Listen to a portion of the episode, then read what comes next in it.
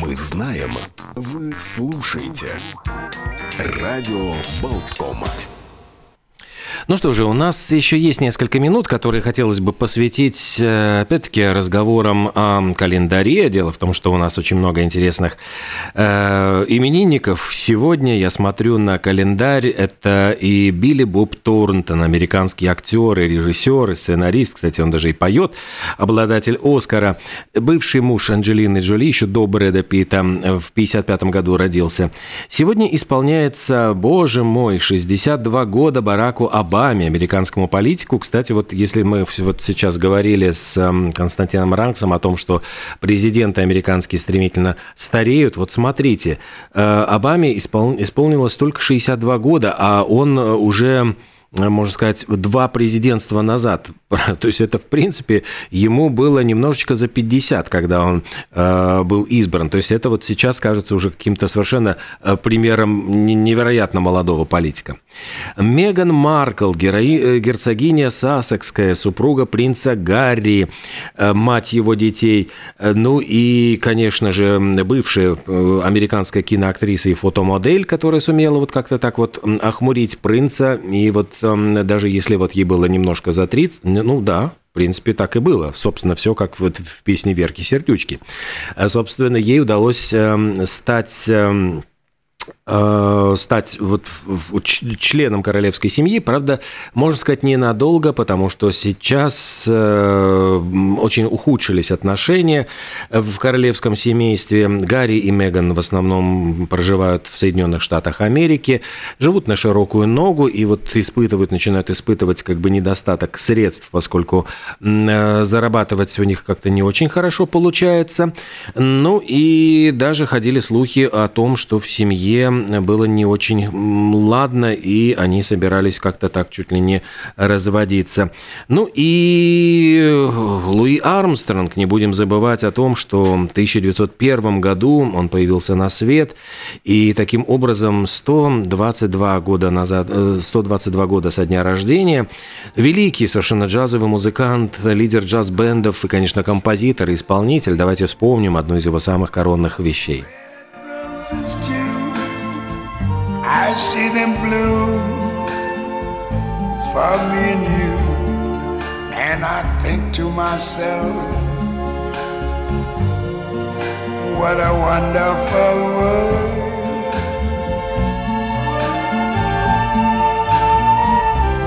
I see skies of blue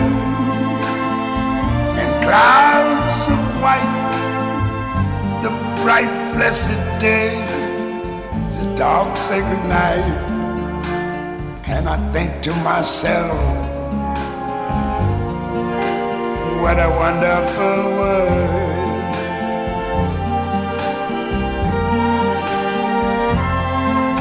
The colors of the rainbow, so pretty in the sky, are also on the faces of people going by.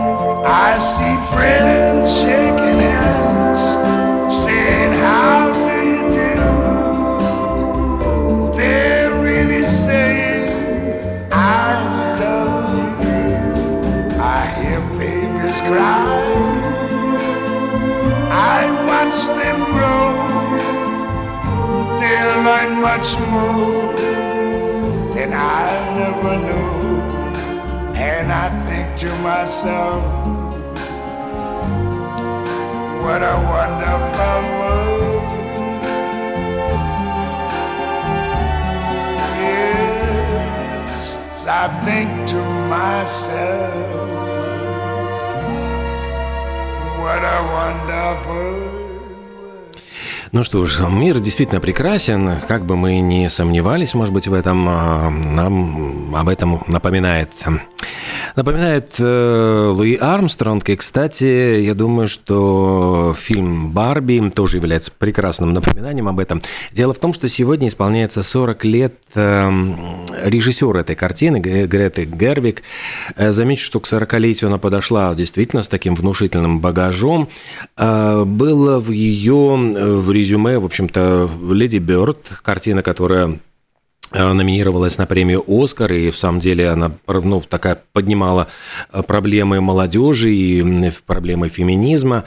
Был очень трогательный фильм «Маленькие женщины». Это новое прочтение знаменитой книги американского автора. Вот я забыл ее имя, но ну, это практически автор одного романа. И действительно, это тоже была очень удачная картина, которая номинировалась на премию «Оскар». И сейчас «Барби» э, – картина, которая не просто произвела фурор, она сейчас одна из самых кассовых вообще, ну, думаю, что она станет самой кассовой картиной года, 770 миллионов она собрала вообще во всем мире. И э, мир вот как будто бы розовый, может быть, такой немножечко нереальный, может быть, вымышленный, но тем не менее он заставляет задуматься нас э, о том, вот о связи реальности и выдумки. Он говорит, а, поднимает эта картина достаточно серьезные действительно проблемы э, роли женщины, роли феминизма, будущем нашей планеты. И вот как-то удалось в эту сказку, вроде бы, казалось бы, э, кукольный домик, кукольная история, вложить очень глубокие философские смыслы. И мне кажется, вот секрет успеха этой картины и в такой маркетинговой, конечно, понятно, стратегии, но еще и в том, что удалось как-то удачно очень сочетать развлечения и какие-то серьезные темы, ну и, конечно, хорошую музыку, там великолепнейший саундтрек, и давайте с вами вспомним, ну, послушаем одну из э, самых ярких песен, которые прозвучали в этом фильме. Кстати, это английская э, исполнительница э, албанских корней Дуалипа, которая вот исполнила одну из главных песен в фильме.